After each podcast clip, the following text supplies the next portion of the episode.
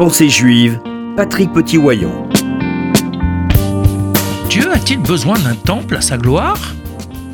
Dieu souhaite-t-il les sacrifices organisés dans le sanctuaire? Non. Mais si tel n'est pas le cas, à quoi bon tout ceci?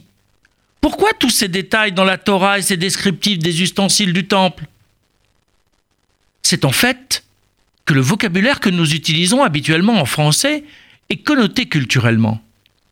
Ce que l'on désigne par temple est en hébreu un mikdash, un lieu dédié, consacré, mais non pas à Dieu, à proprement parler, mais plutôt à notre démarche de rapprochement de Dieu. Le terme sanctuaire est utilisé pour le Mishkan, qui est une résidence, non pas de Dieu encore une fois. Dieu est partout, il emplit le monde et ne va pas limiter sa révélation à un quelconque espace restreint.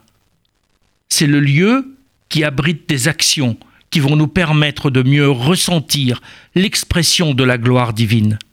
C'est un lieu qui va développer notre sensibilité au divin, afin de mieux ressentir sa présence comme s'il résidait avec nous sur terre.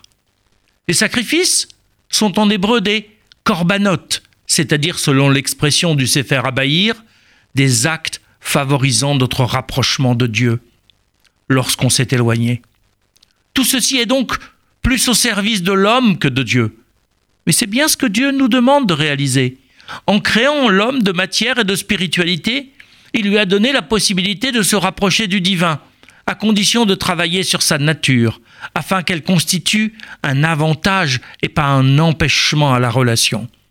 Pour cela, il nous faut nous consacrer au service divin, qui prend la forme de l'accomplissement des commandements. Il nous faut développer notre sensibilité au divin, notamment à travers l'étude. Il nous faut également savoir toujours viser le rapprochement plutôt que l'inverse. Recréer la proximité lorsque la distance s'est installée. Tout ceci est le rôle du Mishkan que Dieu nous demande de construire, alors qu'on est encore dans le désert. Tout ceci doit nous permettre, à nous, de bénéficier de la proximité avec le Créateur. Non pas un temple à sa gloire, mais un espace qui nous sert de tremplin vers lui.